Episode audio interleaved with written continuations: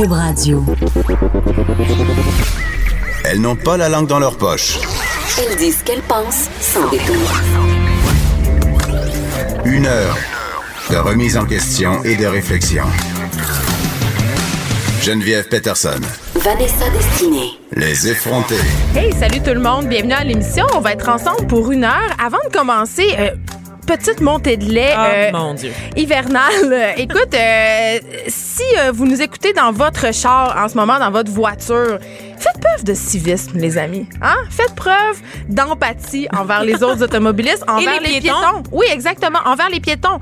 Je veux dire, je m'en venais ici en auto, on est à Montréal, il y a de la neige, c'est glissant, c'est le bordel, m'entends-tu? Les gens ne se regardent pas, les gens ne se laissent pas passer.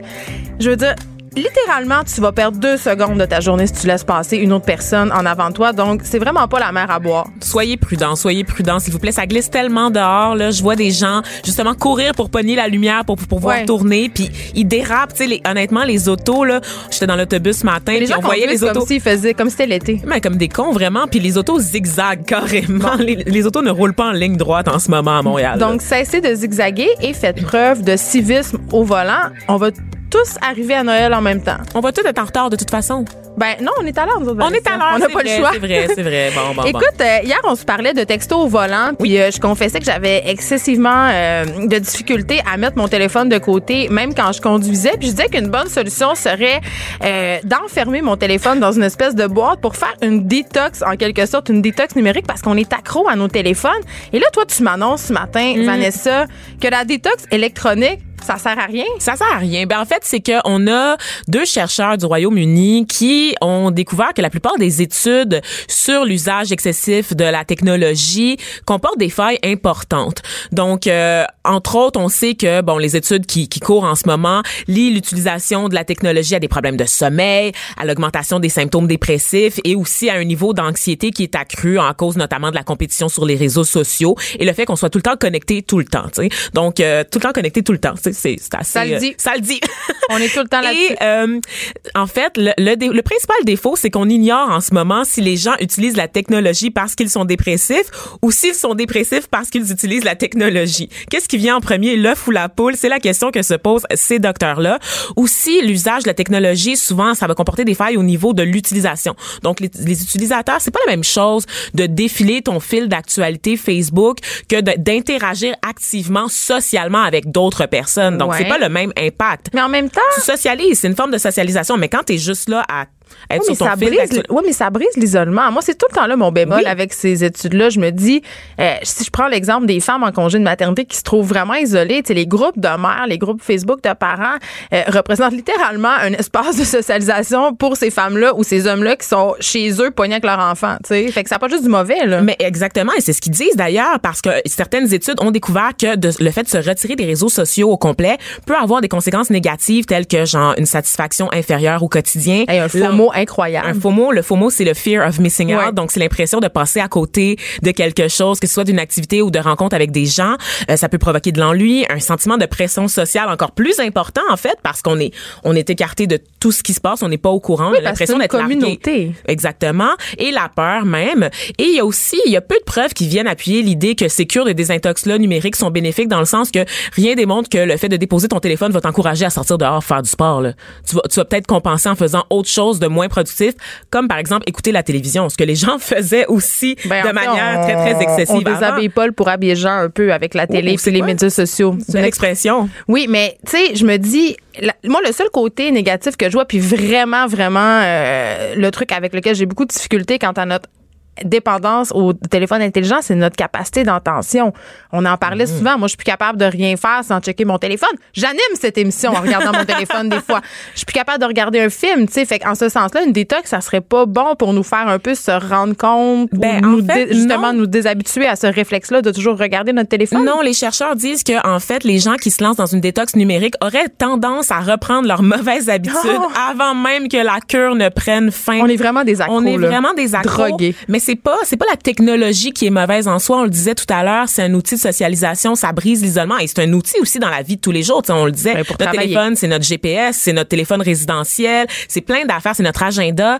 Euh, c'est pas la technologie qui est mauvaise en, en soi, c'est la culture dans laquelle on baigne en ce moment qui fait que tout passe par là. Mais la technologie, ça peut être un outil formidable. Et donc, ces chercheurs-là essayent de mettre un bémol sur toutes les études qu'on voit là, qui, qui dit, qui parlent des effets nocifs. Démonise un peu le téléphone. Oui, c'est ça, sur la concentration des choses comme ça. Ils disent, attendons, attendons, parce qu'on n'a pas non plus d'études qui, évaluent, qui évaluent sérieusement les effets bénéfiques de la technologie Oui, sur puis la on n'a pas d'études à très long terme, puisque ça, l'avènement du téléphone intelligent, ça date pas non plus d'il y a 50 ans. Exactement. Donc, tout se passe très vite et les téléphones, les appareils sont de plus en plus performants, mais tout ça, c'est comme en 10 ans. tu sais, Je veux dire, en 2008, le iPhone, non, c'est pas le iPhone, mais c'était comme en 2004, je pense, que le premier iPhone sortait ou quelque chose comme ça. Donc, tout ça s'est fait en moins de 20 ans, effectivement. Donc, ce boom-là technologique. Puis quand même, euh, c'est un élément qui est, tu sais, je veux dire, on a bien beau dire que oui, on est accro, qu'on regarde tout le temps ça, que dans les soupers d'amis, il y a des gens qui sont rivés sur leur téléphone puis qui vivent pas le moment présent. N'empêche que sans le téléphone intelligent, euh, il y aurait moins de télétravail. Les, ça facilite beaucoup l'existence. sais. Donc euh, moi, je, les gens qui, dé- moi les gens qui démonisent le téléphone, c'est 2007. euh, on, on me chuchote à l'oreille que c'est 2007 l'avènement du, du iPhone. Ah, euh, 2007, Vanessa. parfait. Jésus, euh, Jésus vient de me dire ça dans mon oreillette. SPKP qui te murmure à l'oreille? Non, Non, ah, on n'a pas ce, ce type de relation-là. Ah, Mais, mais voilà. On Donc, euh, moi, j'étais un peu contente ce matin parce que je me cherchais beaucoup de raisons pour continuer à avoir mon téléphone Moi aussi. intelligent greffé. euh, D'ailleurs, je viens de à ma recevoir main un message. droite. C'était toi, Geneviève. Est-ce que c'est ton père? Non. non. Hey, je t'amène du côté des États-Unis, euh, Vanessa. On parle beaucoup euh, de poids aux effrontés, d'acceptation de soi, aussi de nos complexes. Du fait que je suis bacaise. Oui, mais du fait que, que, que j'ai des problèmes de dysmorphie puis que je m'entraîne beaucoup pour essayer de pallier à ça. j'ai vu un truc passer. euh, tu connais la chanteuse Baby Rex, hein? Baby Rexa, je pourrais pas te nommer une chanson de Baby Rexa. Moi non plus parce qu'on est on est vraiment pas dans le coup, mais, Mais la pop anglaise aussi, faut dire, elle est, elle, elle est, elle est anglaise, Oui, elle vient exactement. du UK, donc euh, ça fait longtemps que j'écoute plus ça. Là. Depuis euh, la mort d'Amy Winehouse, je suis passée à autre chose. Je comprends, mais en tout cas, cette chanteuse-là est bien, bien populaire, puis elle est nommée dans plusieurs catégories aux prochains Grammys Awards, ok? Et là, on sait que euh, quand tu es nommé, il y a une pléiade de designers qui se bousculent au portillon pour avoir le privilège de te faire une robe parce que tu vas faire le tapis rouge et tu vas être vu par des millions de personnes. Mm. Encore plus si tu fais une prestation sur scène, ce qui risque d'arriver euh, à Baby Rexa puisqu'elle est justement nominée dans quatre catégories. Et là, je regarde les photos, elle est, elle est voluptueuse. Euh, Mais attends, c'est ça. C'est parce que là, euh, elle a fait une sortie parce qu'il y a aucun designer qui veut l'habiller parce qu'elle est jugée trop grosse. Ah, franchement. Et là, attention, là, je vais te dire, euh, c'est une Ben, elle a des grosses foufounes, il faut, il faut le préciser, Ben- mais c'est rien de pire que qu'est-ce qu'on a vu sur Kim Kardashian. Hey, là, honnêtement, là, non, j'aime même pas ça que tu dises qu'elle a des grosses foufounes, là. C'est une taille 40, OK? Oh, c'est la taille que je porte? Exactement. Ça veut dire que personne n'accepterait de m'habiller Ben- si j'allais à un gala, si j'allais au Grammy. Je pense que c'est ça que ça veut dire. Ah, tu vois, on l'entend. Ça, c'est Bébé Rexa, là, la voix grave. Non, ça, je pense à un monsieur qui chante avec Ah, OK. Les Anglaises, hein? Des voix de cigarettes. elle. Bon. Donc, toujours Je m'endormirai pas là-dessus, mettons. Pour ceux qui savent pas c'est quoi une taille 40, c'est l'équivalent d'un 8 ou d'un 10 en taille canadienne. C'est ce que je porte. Quand on sait que la majorité des Canadiennes font un 12 ans, OK, et quand on sait qu'aux États-Unis, la taille moyenne des femmes se situe plus autour du 44, même au-delà. Donc un c'est- 14. C'est 68% des femmes américaines qui se situent au-delà du 44. On rappelle que c'est taille plus. Qu'est-ce qu'on envoie comme message aux gens? On leur dit que au-delà de la taille 8 et de la taille 10, tu mérites pas de porter des vêtements de designer, tu mérites pas d'être mise en beauté, tu mérites pas d'être mise en valeur. Donc, euh, c'est quoi, Baby Rexa doit se pointer au Grammys avec une poche de patate sur le dos? Je veux dire, Mais elle a un super beau corps, je comprends pas. Puis même si elle avait pas un beau corps, c'est pas ça la question, effectivement. Mais moi, je me suis posé la question. Je me suis demandé, Vanessa, est-ce qu'il y a une raison pratique derrière ça? Est-ce que c'est parce que, dans le fond, les designers qui fournissent des robes euh, aux chanteuses euh, qui sont nominées dans les galas leur fournissent leur taille, euh, leur taille échantillon? Tu sais, tu sais, c'est les tailles qui, euh, qui envoient aux stylistes et aux mannequins. Ils en font tout le temps deux ou trois euh, dans le même modèle là, pour réussir à habiller euh, les personnalités. Donc, si tu rentres pas dans les tailles échantillons, c'est un 0 ou un 2 ou un 4, là, puis c'est rarement Ah, ouais. un 4. C'est rarement un Des 4. tailles d'enfants, donc. Ben, moi, je porte un 4, mais c'est Ah très, un 4 ou un 6, mais il faut que ça sur la soit, limite. faut que ça soit un grand 4. Ben, je chante les deux. Puis, euh, pour vrai, c'est- quand même très petit, puis les tailles échantillons, c'est plus souvent 2 que 4. Puis je me demande, est-ce que c'est pour des raisons financières? Mais en même temps, ça, se- j'essaie de leur trouver des Mais non, mais on excuses, est capable d'habiller Adèle. Tu ne pourras pas croire qu'on est capable, on n'est pas capable d'habiller euh, bébé Rexa. Non, je comprends, mais je me dis, j'essaie de leur trouver une excuse pour me dire que c'était pas des affreuses non, non, personnes. on va pas excuser l'industrie de la mode mais non, mais parce que le, le- le- ce que ça génère comme visibilité puis comme profit pour une marque de voir euh, une de ses créations portée dans un événement comme ça, c'est absolument incroyable. Ben oui. C'est une des meilleures publicités. On sait que maintenant les compagnies misent beaucoup sur justement les influenceurs, les vedettes pour porter leurs créations et faire la promotion de leurs ça. produits. Et maintenant, le tapis rouge, c'est pas juste à la télé, à E.T. Non, non, Entertainment partout. Tonight, c'est aussi sur les réseaux sociaux. On voit souvent les stars Mm-hmm. publier des vidéos complètes, en fait, de leur mise en beauté pour les galas. Ça passe par le maquillage, le petit spa, tout ça. Donc, euh, Baby Rexa, justement, elle a réagi, elle a fait une vidéo pour dire qu'elle et son gros popotin allaient quand même se pointer aux Grammys et qu'ils seraient très bien habillés. Ils seraient très bien habillés. Il y a des designers qui se sont proposés, justement, euh, pour lui faire une tenue. Donc, on va suivre ça, puis j'ai bien hâte de voir euh, que comment... ça va être beau parce que Ben, si d'après c'est moi- laid, on va être mal à l'aise. Ben, en même temps, Vanessa, euh, on doit être honnête, on trouve pas grand-chose beau. Bon. Euh, on parle justement de poids. Euh, le guide alimentaire canadien, on s'en sort pas. Hein, Oh, Ça- c'est mon sorti hier. Les le pois nouveau- chiches. J'aime ça quand tu dis ça. Euh, le, le- puis le gros débat autour du guide, du nouveau guide alimentaire, en fait, c'est euh, l'angle économique. C'est-à-dire Ah. qu'il y a des gens qui se sont, euh, qui se sont, ben, enfin, inquiétés du coût d'une telle assiette parce que ça fait la promotion, évidemment, des fruits et des légumes. Et c'est connu, les fruits et les légumes, c'est cher. Mais moi, ça, ça me fait sortir Non, de mes gonds. c'est pas vrai, ça. Moi, ça me fait capoter, OK? Parce que c'est une fausse croyance. C'est pas vrai que acheter des fruits et des légumes, c'est plus cher qu'acheter des pizzas pochettes puis des produits préparés. à l'épicerie, les produits préparés, c'est ce qui est le plus cher. Yeah. Je veux dire, quand tu vas dans Oui. les, quand tu vas dans les rangées de produits préparés, soit par l'épicerie ou dans les aliments congelés, ça coûte la peau des fesses. C'est coûte- genre 5 dollars pour une petite barquette de plat Michelinas de merde Alors- qui sert à nourrir une seule personne. Oui, alors que si tu vas dans les produits congelés, tu peux retrouver des, euh, des sacs de légumes et de fruits. C'est souvent en spécial. Tu peux faire des plein d'affaires. Tu peux acheter des fruits et des légumes congelés aussi. Tous les nutritionnistes s'accordent pour dire que pendant la saison, pendant l'hiver, c'est correct. c'est la chose à faire. Et très puis, euh, apprenons à cuisiner, gang, aussi, hein, parce que, je veux dire, faire des repas aux lentilles, euh, faire de la cuisine indienne, qui est une des, cu- des cuisines les plus, les plus moins chères au monde, les plus moins chères, la moins chère au monde et les, les plus, euh, la plus végétarienne, pardon, tu sais, je veux dire, ça coûte pas grand-chose, là, faire un dalle aux lentilles, faire un carré de légumes avec des légumes qui sont moins beaux, parce que maintenant, il y a ça dans plusieurs Oui. épiceries. T'as les légumes un petit peu euh, qui sont, qui rencontrent pas les, critères de beauté, ouais, les légumes moches littéralement dans un étalage, tu peux acheter des légumes moins chers. Fait un moment il faut se donner les moyens de le faire. Puis c'est sûr que c'est une question de privilège. C'est sûr que quand tu viens dans un milieu euh, moins favorisé où la cuisine n'est pas mise en valeur, où tout simplement tu n'as pas les ressources, euh, c'est moins, c'est moins facile. C'est pas nécessairement quoi faire avec des têtes de violon, mettons, tu sais. Exactement, mais je pense qu'au-delà des têtes de violon, il y a plein de légumes congelés, puis ça commence dans nos écoles. Si on éduque les enfants à cuisiner, à utiliser des légumes, des fruits congelés, à faire des recettes végétariennes qui sont vraiment, vraiment moins chères, des recettes au tofu, mais ça va devenir des adultes, des parents qui sont conscientisés puis qui cuisinent avec des fruits et légumes. faut s'enlever de la tête, une fois pour toutes, que manger des fruits et des légumes, ça coûte plus cher que d'acheter des côtes levées. Geneviève Peterson. Geneviève Peterson. Vanessa Destinée. Elle manie aussi bien le stylo que le micro. De 9 à 10. Les effrontés. On est avec Nour et El Mori. Bonjour Nour. Bonjour. Écoute, je ne sais pas comment te présenter. Tu es la fondatrice de TAM Media qui essaie de faire le pont entre des marques et euh, des femmes issues euh, de communautés culturelles, des, euh, des influenceurs. Est-ce que je me trompe? Est-ce que, qu'est-ce que vous faites à TAM Media? Ouais, exactement. Ben en fait, je suis la fondatrice de l'agence Tam Media. C'est une agence marketing spécialisée euh, aux communautés multiculturelles et issues de la diversité. Donc on fait, on est, on essaie de jouer l'intermédiaire entre euh, les influenceurs qui sont présents dans les plateformes de médias sociaux et les marques qui souhaitent les rejoindre ou rejoindre leur audience. OK. Donc c'est ça qu'on fait. Donc, tu es née au Québec, tu es d'origine algérienne. Et d'où ça t'est venu cette idée, justement, de faire le pont entre, justement, ces grandes marques comme Sephora, etc., et euh, ces personnes-là?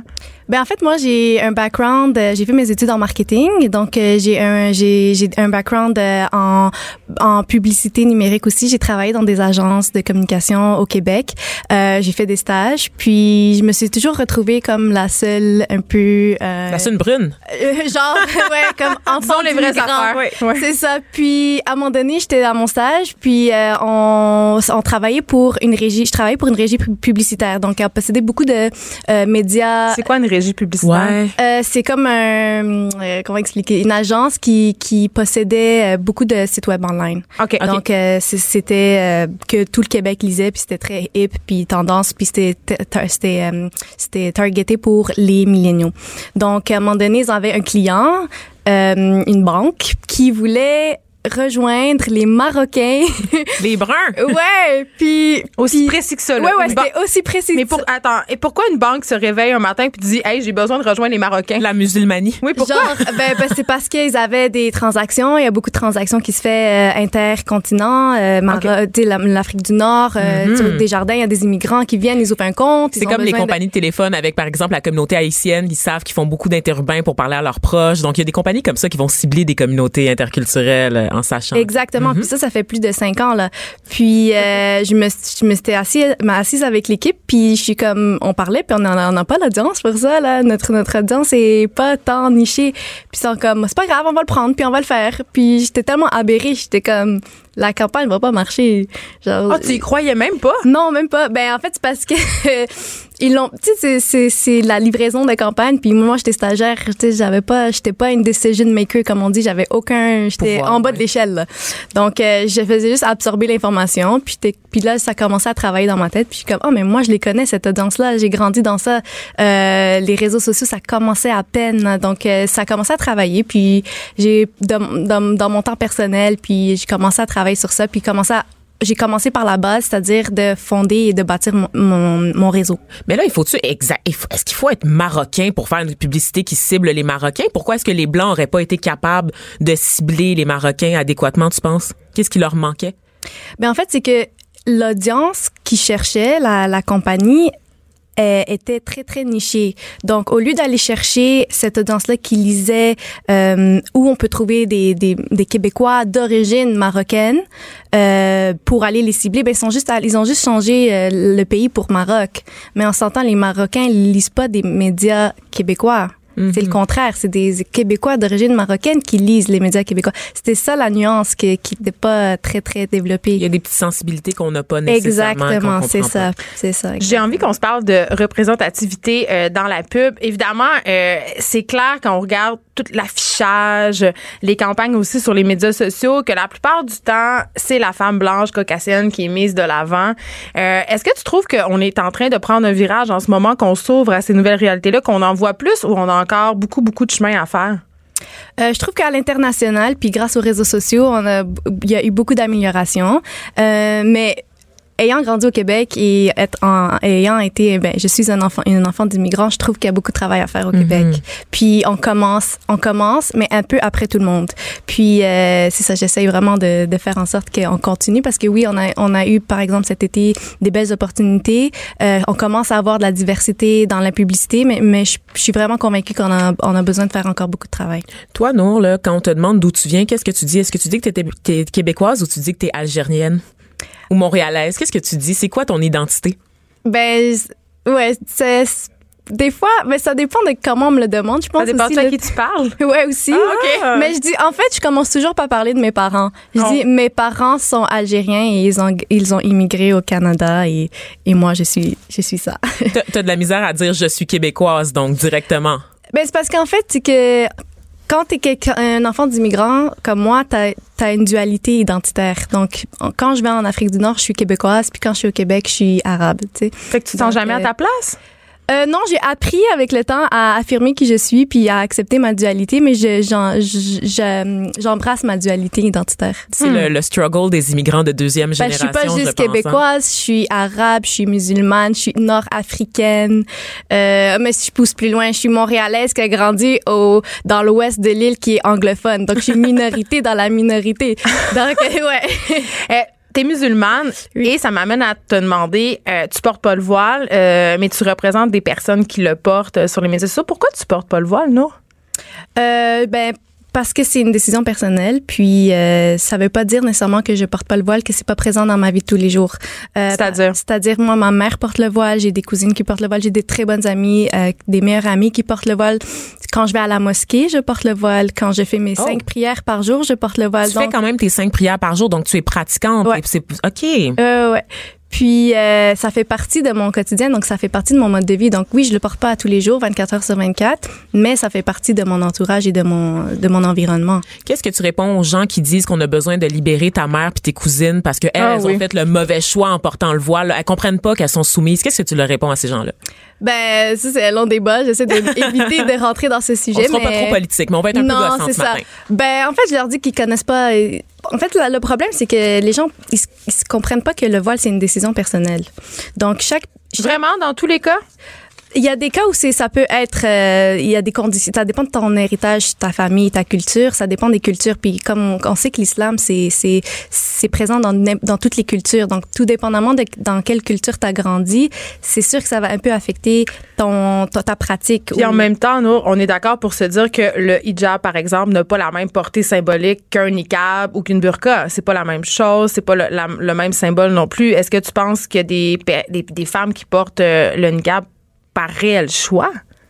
Moi, j'ai beaucoup de misère avec Oui, ça. je pour voudrais vrai. dire, je suis une féministe, puis je suis une féministe intersectionnelle, tu sais, je suis comme Yaz, la diversité dans le féminisme, mais j'ai un malaise avec le niqab. Je vais toujours défendre le droit des femmes. Je vais pas essayer de marginaliser les femmes. Hein. Je pense pas qu'il faut les, les les forcer à rester à la maison. Je pense que en les investissant dans la sphère publique, c'est là qu'elles peuvent se libérer. Si ça va pas être elles, ça va être leurs enfants, donc des générations de femmes plus tard. Mais j'ai quand même un malaise, tu sais, c'est comme man, on voit pas tes yeux, tu sais, on les voit à peine, tu sais. Mais j'ai pas ce mal-là zéro avec le hijab. Non, j'ai pas de problème. Je, je trouve ça parfait, merveilleux. Je trouve ça joli. Je trouve pas que c'est un symbole d'oppression du tout. Mais quand il est question justement de, de trucs qui couvrent le visage, on dirait que je, je sais, c'est-tu moi? Explique-moi. Tu nous En fait, c'est culturel. Euh, le niqab puis le puis le mettons le chador là, c'est c'est des c'est des cultures qui viennent de le Moyen- on voit le visage quand même. Euh, mais il y a des gants. Exact. Ouais. Donc, c'est- comme des uniformes islamiques que tu vois dans des régions du Golfe. Euh, C'est très culturel que tu vois. Tu vois en- aux Émirats. Exemple, moi, je suis, je suis allée à Dubaï, puis je voyais plein de... C'est c'est vraiment l'uniforme, c'est une, une robe longue, noire, puis un foulard sur la tête. Mais beaucoup de femmes qui le portent, c'est un uniforme vestimentaire public. Ils portent même pas le voile. Il y en a qui portent même pas le voile, mais c'est ça fait partie de l'uniforme. Donc, comme je te dis, c'est culturel. Puis, euh, en Algérie aussi, on a culturellement, on a un truc qui ressemble. Puis, c'est c'est un signe de beauté en fait parce que c'est c'est culturel puis tu le portes dehors ça s'appelle euh, le hayek puis c'est blanc. Donc c'est des femmes qui portent un long voile blanc. Je sais pas si tu le vois sur tu checkeras sur Google Image là.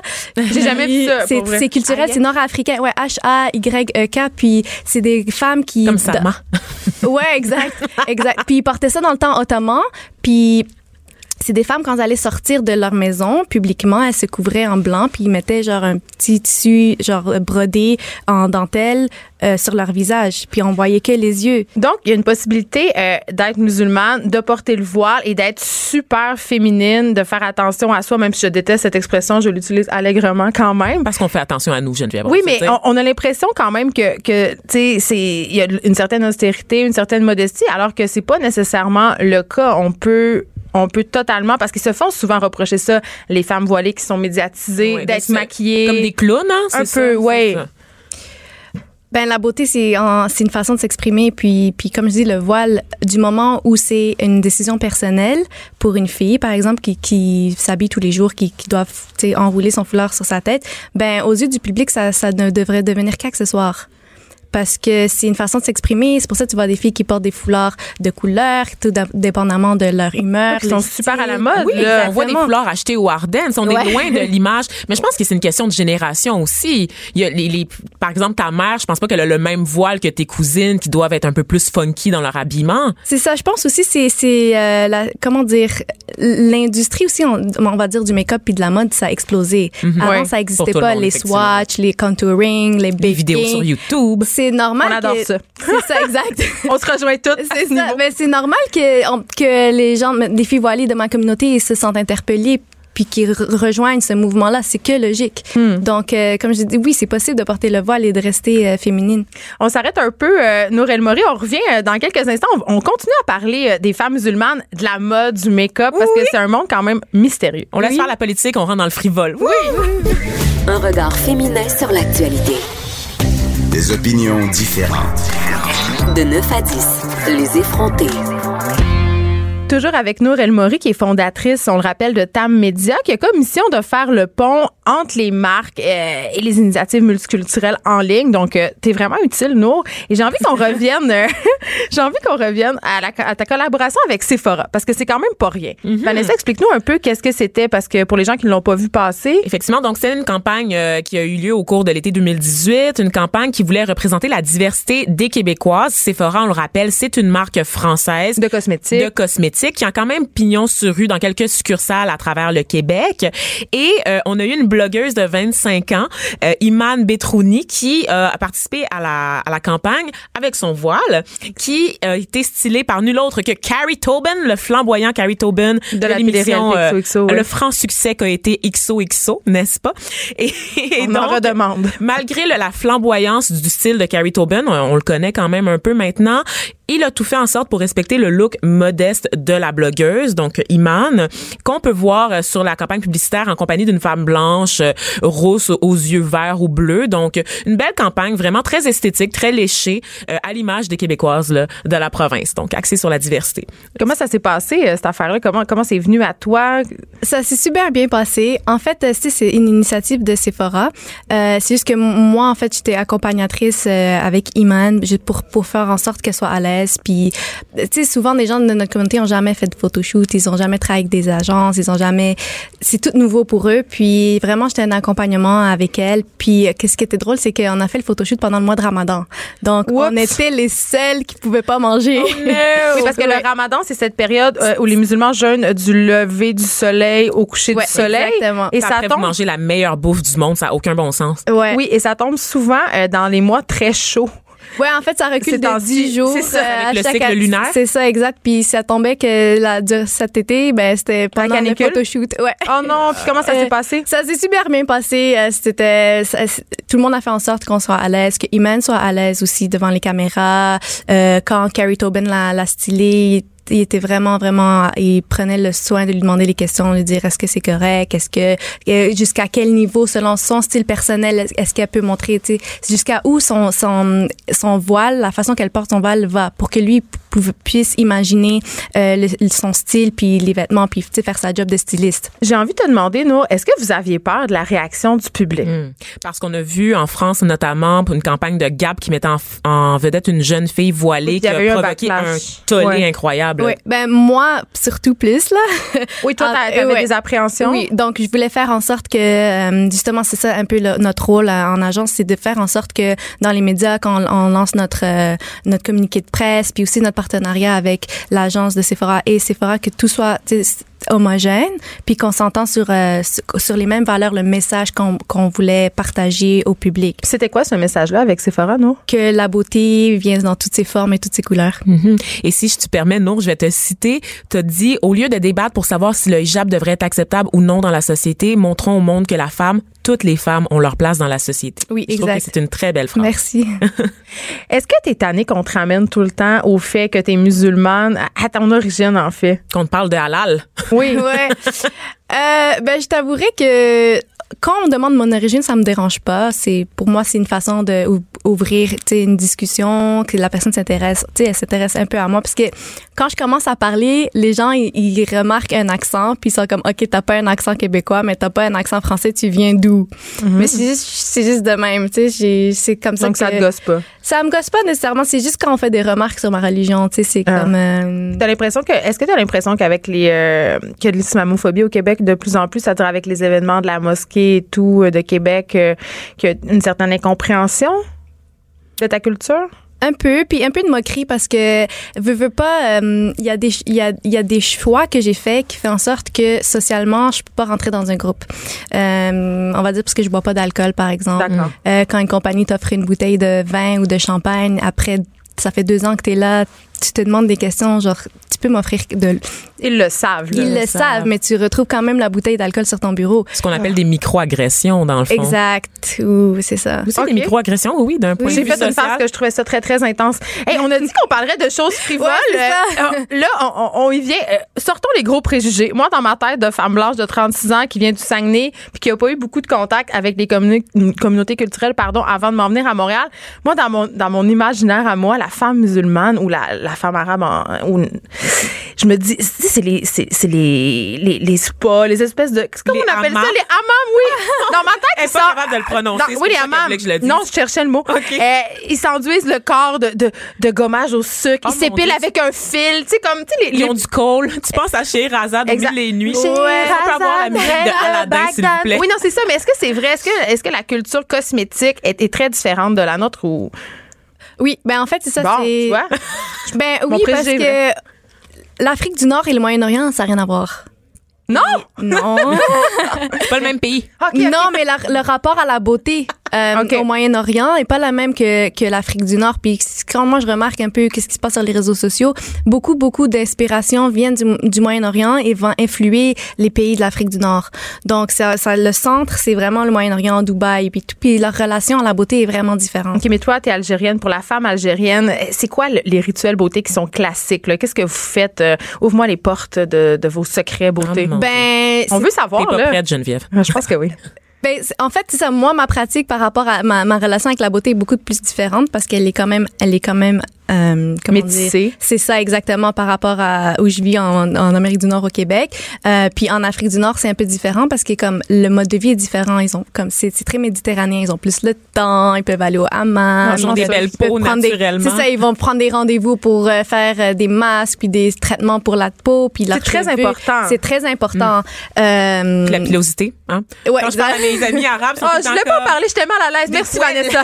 mais non, mais les femmes arabes, ben, c'est, c'est, c'est- Ils ont un mono-sourcil, on va se le Ils dire. ont un mono Bon. Ils ont beaucoup de poils souvent et je veux pas, je veux pas faire avoir le gros préjugé. Je parle d'expérience. Non, je parle pas d'expérience. Ah, Voyons. t'arrêtes pas de dire, c'est très. Je me cale, je m'enfonce. Aidez-moi, sortez-moi de cette Oui, ben en fait, c'est, la, culture, euh, le, le poil, ben je pense dans n'importe quelle culture, euh, être poilu, c'est pas être, c'est pas, c'est pas être beau ou c'est pas, c'est, ça fait pas partie de la beauté. C'est épouvantable. Je pense que c'est, c'est ça, c'est, c'est, c'est, c'est sociétal, Mm-hmm. Euh, mais très présent dans la culture euh, nord-africaine et, et Moyen-Orient, c'est ils aiment pas le poil.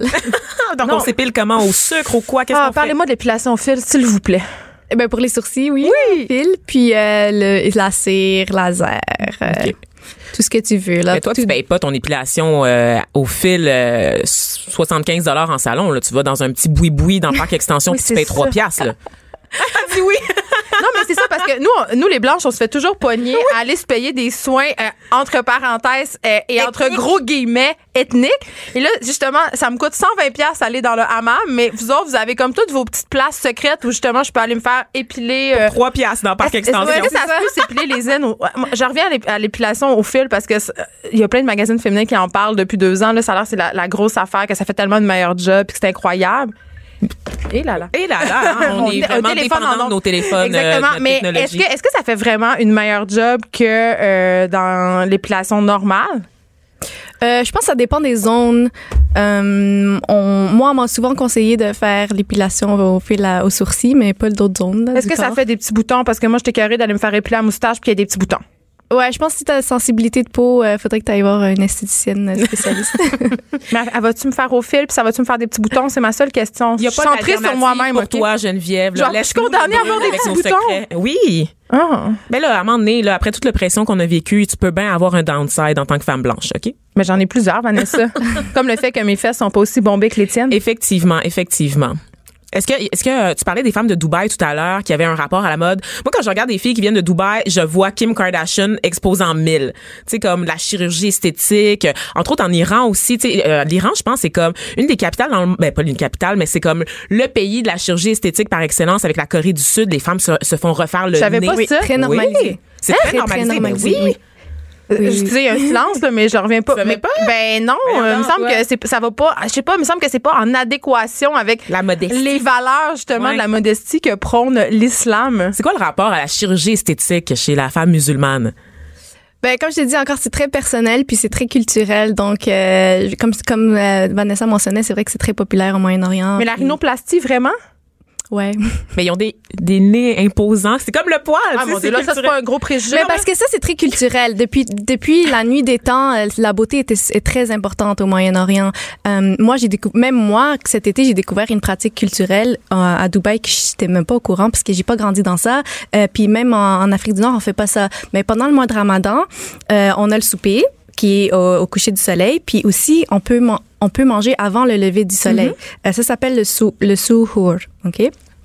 Et à Dubaï, j'ai- découvert qu'ils font des parties avant le lever du soleil, OK, chez quelqu'un, chez une fille, puis les filles se maquillent à fond pour le suhoor party.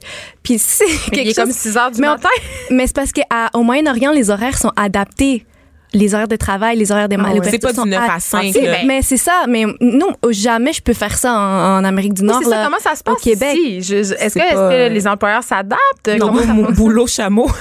Non, non, non, non. On tu- s'entend que Vanessa, on va se dire les vraies affaires. C'est juste parce qu'elle est noire qu'elle peut se permettre de dire tout ça. Si moi je disais ça, je me ferais traiter de raciste Tu serais tellement. conduite aux portes de la ville, Mais comme on dit tout le temps. on me lapiderait sur la place publique. Non, Bon. Une joke de lapidation, vraiment? Ben oui. Parce qu'on parle de musulmanie, c'est ça? Non, juste gratuitement. Mais c'est ça, donc là, ils font, ils font- ils font ça avant, il est comme 6 heures du matin, puis elle se maquille. Puis elle- Ouais, ben plus comme 3-4, là, parce que le lever du soleil, c'est vraiment genre euh, le premier rayon, donc c'est pas assez. Il faut vouloir être grimé en maudit, là. Puis en Moi, j'aime mieux dormir que paille Mais c'est lait, là. c'est culturel. Il y a- C'est un buffet à volonté, puis c'est party, puis DJ, puis euh, justement, j'ai vu une publicité de MAC euh, Cosmetics euh, cet été, mais c'était juste ma- mal targeté parce que moi, j'étais en Amérique du Nord, puis je l'ai vu, puis c'était comme, euh, êtes-vous prêt pour le Suhoor Party?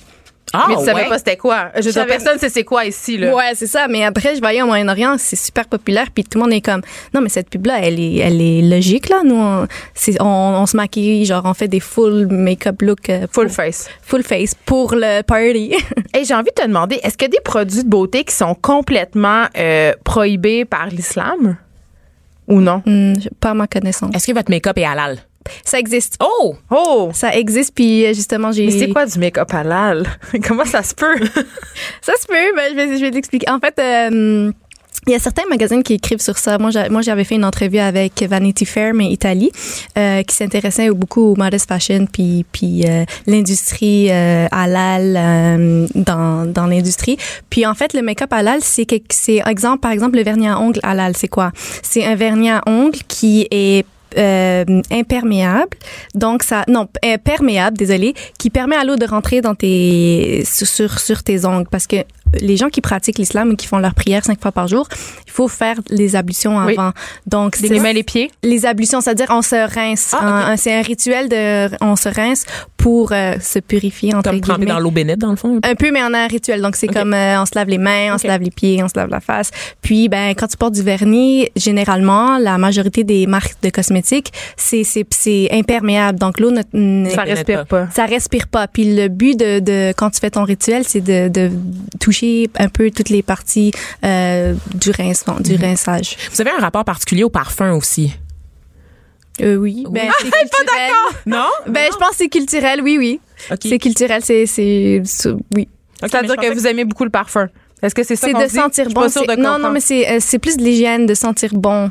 OK. On a, on a beaucoup, euh, quand on, fait des, des, des, des traditions ou des fêtes religieuses, c'est toujours conseillé de se prendre sa douche, tu sais, de, de mettre du parfum parce que, et mettre des nouveaux vêtements.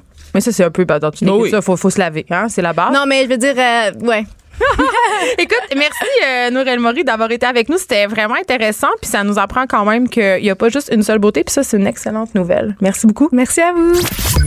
Pour nous rejoindre en studio, Studio à commercial cube.radio. Appelez ou textez 187 Cube Radio. 1877 827 2346. Les effrontés.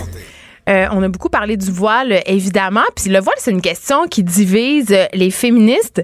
On n'est pas d'accord là-dessus. Puis ça m'amène. euh, Il y a plusieurs questions sur lesquelles les féministes sont pas d'accord. Euh, je viens de le dire, le voile, il y a la question de la prostitution. Écoute, Puis il- y, a plusieurs sujets comme ça où on s'entre-déchire entre nous. le patriarcat est pas tombé parce qu'on est trop occupé à se pogner le chignon entre nous. Exactement, notamment sur les médias sociaux, il y a beaucoup d'ostination, comme on dit en bon français, et ça m'amène à me poser une question, une question que je me pose assez régulièrement C'est un peu depuis. Tabou. Oui, depuis que je fais, euh, depuis que j'ai une vie médiatique, c'est est-ce que les femmes ou les féministes sont les pires ennemis du féminisme? Est-ce que la femme est la pire ennemie de la femme? Est-ce que la femme est un loup pour la femme? Et c'est plate à dire, mais j'ai l'impression que oui, Vanessa. Puis anecdote, OK? Euh, parfois, euh, il y a comme trois, quatre jours, je fais un statut Facebook, OK, euh, où euh, je ris de moi, OK? Moi, j'ai pris le pari sur les médias sociaux.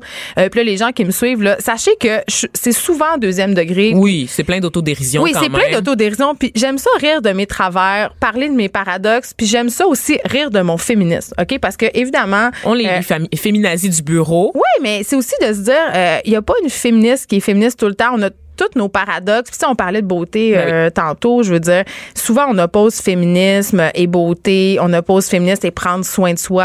euh, Cette expression qu'on a mais qu'on utilise sans Mm-hmm. arrêt quand même. Se maquiller, c'est donc pas féministe. Euh, correspondre aux standards de beauté, c'est donc pas féministe. Fait que, on a tous nos paradoxes. Moi, j'ai fait le pari de les exposer, ces paradoxes-là, puis d'en parler pour que les gens... C'est honnête, c'est transparent en Oui, fait, c'est de dire qu'on n'est pas parfait tout le temps puis qu'on n'est pas en mode militantisme Oui, puis aussi 24 heures sur 24. qu'on- tu sais. on a le droit de se poser des questions, Ben oui. On a le droit de revenir en arrière, on a le droit de dire aïe aïe quand j'ai fait ça c'était pas tant féministe, mais là où je débarque, euh, puis là c'est ça, je reviens à mon anecdote, je fais un statut euh, Facebook anodin, mon féministe s'arrête là où euh, il faut pelleter dehors l'hiver ou whatever, je me rappelle plus. C'est donc à l'homme que revient cette tâche, Geneviève? Est-ce que c'est ça que tu es en train de Ben, dire? euh, en même temps, non, parce que c'est moi qui ai pelleté avec mon chum cette fois-là, puis je, je vis seule, je pelle chez nous. Donc, j'en fais plein des tâches de gars, entre guillemets, comme sortir pas clair les sur ton statut Facebook. Non, par parce contre. que c'était une blague. Ah, Parce que- une blague. Parce que dans la vie, on a le droit de faire des blagues. Eh, voyons donc, mais C'est je pensais qu'on capoté pouvait plus rien dire. C'est capoté. Mais à partir sur le, le pelletage, tu sais, euh, quand on sait que la charge mentale repose en grande partie sur le dos des femmes, puis qu'on se tape environ le trois quarts des tâches ménagères à l'intérieur, c'est la moindre des choses. Que pendant une saison. Que quelqu'un sorte pelleté. Je dis ça de même. Mais ceci dit, il y a- après, j'ai vu passer des statuts euh, sur Facebook où des femmes disaient Moi, j'en reviens pas de voir d'autres femmes qui disent Mon féministe s'arrête là, on gna. Puis, euh, j'en reviens pas de voir que des filles disent euh, Ben, mon chum va donc pelleter, euh, on est en 2019. toxique comme culture, Oui, c'est- tout ça. C'est la renforcer, c'est renforcer, genre, les différences les les stéréotypes. gna, gna. Oui, puis de, de dire c'est donc ben pas féministe d'écrire des choses comme ça. Et là, moi, De faire la morale, donc. Oh! et moi, là, là, Ça, moi, ça, là, ça me met Elle tient sa tête, mesdames et messieurs. en calice. OK? Je suis désolée. Je l'ai dit, j'ai sacré un mot d'église. OK? Ça me met en troisième maudit. OK? Je- que des femmes prennent le temps euh, de, de faire du, de schémer de schémer d'autres femmes de, de, de leur les faire la morale, de leur faire la morale dire aux femmes ce qui, ce qui- comment elles devraient gérer leur vie Oui, mais c'est pas juste ça. C'est comment elle, de, elle, pour, elle, de- elle pourrait être une meilleure féministe ou une meilleure femme. pour Comment- correspondre à leurs propres standards, hein, selon ce qui est acceptable pour elles, parce qu'il y a une police du féminisme au Québec. Je sais Oui. pas si t'étais au courant, Geneviève. Euh, Je suis assez au courant. Ah, ouais, je suis assez ouais, au courant.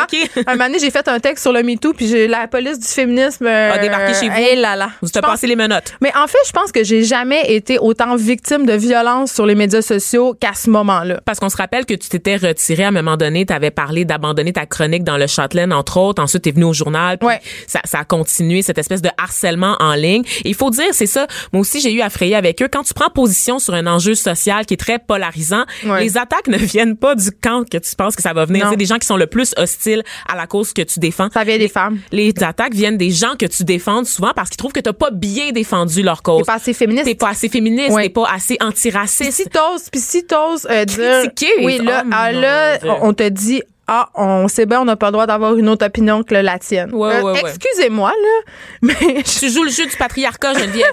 je, je euh, je veux dire, moi, des opinions autres que la mienne, là, j'en mange et j'en redemande. Ça me dérange pas vraiment, OK? Mais moi, quand on vient m'invalider euh, et dire que ce que je dis, ça donne bien pas de bon sens et que ça n'a pas lieu d'être, moi, c'est là où je comprends pas. Je veux dire, qu'on transforme des anecdotes anodines, OK? On s'entorche-tu d'un statut Facebook qui dit... euh, qui, qui est une blague, tu sais, euh, qui dit hey mon chum va donc pelleter, il fait moins 30 puis ça me tente pas, tu sais. Est-ce qu'il n'y a pas des enjeux beaucoup plus importants dont on pourrait discuter? Et il n'y a pas des enjeux aussi à laquelle qu'on pourrait débattre qui sont vraiment plus importants qu'une blague, je veux dire. Sérieux, je comprends qu'il y a Mais des blagues qui cachent des choses. Il y a Ben, du bullying ça sur les réseaux sociaux. Il y a des gens qui se font du capital social Ben, mais ça. pour mieux paraître, pour redorer leur propre blason, leur propre image, pour avoir l'air d'être plus catholique que le pape tout le temps. Puis ils, se gargarisent de ça un peu. Mais c'est quoi la meilleure féministe, Oui, c'est ça? C'est de savoir qu'ils sont meilleurs que les autres. C'est un concours. Ben, des fois, j'ai l'impression que oui, Geneviève. concours. Hey là J'ai l'impression que oui. J'ai l'impression que c'est un concours qu'on peut pas gagner. Ben non. Je, je veux dire, il me semble que, en tout cas, à nous deux, là, on fait quand même notre part pour le féministe au Québec. C'est-à-dire, euh, Québécois nous donne un micro à chaque jour, OK? où on peut discuter d'enjeux féministes. On invite des personnes qui n'ont pas de voix dans les médias. Euh, je pense qu'on fait quand même largement notre part. Et malgré tout ça, malgré tout ça, j'ai l'impression qu'on peut pas gagner. J'ai l'impression que dès qu'on qu'on met en lumière un paradoxe, dès qu'on parle d'un sujet qui est un peu controversé ou qu'on se range aussi du côté Oui. des gars sur certaines choses, parce que euh, moi, j'ai pas peur de le dire, là, je le crie haut et fort. Mon féminisme est inclusif. OK, moi je pense que l'égalité ça va se faire avec les hommes, pas en les écartant puis pas en les traitant de violeurs potentiels. Euh, de- de- ça c'est clair, OK? Mais après ça, j'ai l'impression qu'il y a une certaine tranche de femmes ou de féministes qui euh, qui sont vraiment je sais pas, on peut-tu dire extrêmes? Qui sont hostiles et qui sont en mode militantisme 24 heures sur 24 et qui patrouillent carrément les réseaux sociaux. Et là, ça nous donne des affaires comme on n'a plus le droit de rien dire, puis on a l'impression qu'on peut plus rien faire. Puis ça, c'est toxique, c'est plate, puis ça nuit aux féministes. Absolument, absolument. Je me rappelle quelques temps avant les fêtes, j'ai partagé une vidéo de Cube Radio faite par mon collègue. Tu le sais, moi, je viens des milieux universitaires. Euh, tu sais, je suis très social justice warrior, c'est-à-dire Ouais. que j'ai frayé avec les gens en 2012. Hey, j'ai bien du monde, t'es manifesté. une féministe extrémiste. Oui, là. Oui. bien Les gens au monde, là. bureau, là, ils capotent. Là. C'est comme euh, qui qui me disait récemment, ça doit être compliqué d'être dans ta tête, Vanessa. Honnêtement, pas tant que ça. Tu sais, Ben, Je genre. pense que oui, un peu, mais pour Bon, plein de raisons qui n'ont rien à voir avec Je le suis pas féminisme. tout le temps craquée, sachez-le. Oui, derrière le micro, j'ai l'air intense, mais dans la vie de tous les jours, non, je pars pas en croisade contre les hommes ou contre les personnes blanches euh, 24 heures sur 24. Et je poste la vidéo, c'est Richard Martineau qui est habillé en lutin, vous l'avez peut-être vu sur la page de Cube Radio, qui fait des jokes sur le pacte avec Benoît Dutrisac, sont habillés en Père Noël en lutin. C'était quand même très drôle. C'est très drôle. Écoute, Richard, c'est un showman. Je suis presque jamais d'accord avec ce qu'il écrit, mais il est fin. Je l'aime beaucoup comme personne. C'est un showman. We love Richard. On l'adore, Richard. Voilà, et je dit. partage la vidéo sur ma page Facebook, pensant que ça va faire rire la galerie. Et je reçois un commentaire super violent euh, d'une fille qui est comme Je trouve ça vraiment désolant que tu partages cette vidéo. Quel horrible message. Bravo. Oui. Un petit, vraiment, là, un petit ton très vite, la police arrive. La police, moi, j'appelle ça la police des médias sociaux. Si tant est que j'ai décidé, moi, carrément, là, de ne plus faire de débat sur ma page Écoute. Facebook, de plus parler de sujets euh, de société. Je garde ça pour ici. Parce que sinon, c'est trop de Mais j'ai j'ai même pas commenté la Je vidéo, sais. je, l'ai juste partagée, Ben oui. Geneviève, et tout simplement parce que je partage une vidéo qui met en scène Richard Martineau, une personne qui, dans les cercles que je fréquente, n'est pas nécessairement Ah, appréciée pour ses prises de position. Je me fais ramasser. C'est littéralement le premier commentaire sous la vidéo. Et je laisse une chance à la fille de répondre en lui disant, mais pourquoi? Tu sais, pourquoi t'es es condescendante? Pourquoi tu me réponds comme ça? Elle n'a jamais répondu. Ben oui. Et moi, j'ai refusé de retirer la vidéo. J'ai refusé de l'effacer parce que je me dis, Ben, t'as bien fait. c'est quoi le problème? C'est Non, quoi mais le ça, problème? on va pas céder à la censure, là, qu'on se le dise. Mais euh, moi, là, euh, un, un truc que j'avais trouvé vraiment intéressant euh, quand justement, euh, ben, il y avait eu cet article dans le Devoir où Judith Lucier, Marie-Lise Hamelin et moi av- avions avoué qu'on avait quitté nos tribunes parce qu'on était à bout des trolls.